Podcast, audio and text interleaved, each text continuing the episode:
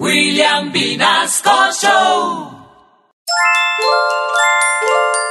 Candelicuentos presenta Cuentos chinos. Aquel día, el chino llamó a su jefe y le dijo: Jefecito, hoy chino no puede trabajar.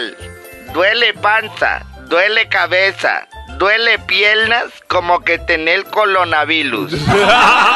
No, no, no, no, chino pendejo, usted no me puede faltar hoy, vea que yo lo necesito. Mire, yo cuando estoy así enfermo, le digo a mi mujer que hagamos el amor y con eso se me quita. Debería probar. Oca, patrón, voy a probar. Dos horas después, el chino vuelve y llama a su jefe. Jefecito, usted es un sabio. Gracias, ya me siento mucho mejor.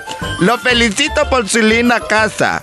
Muy grande el cuarto. ¿Y su mujer? Mmm, polvito lico.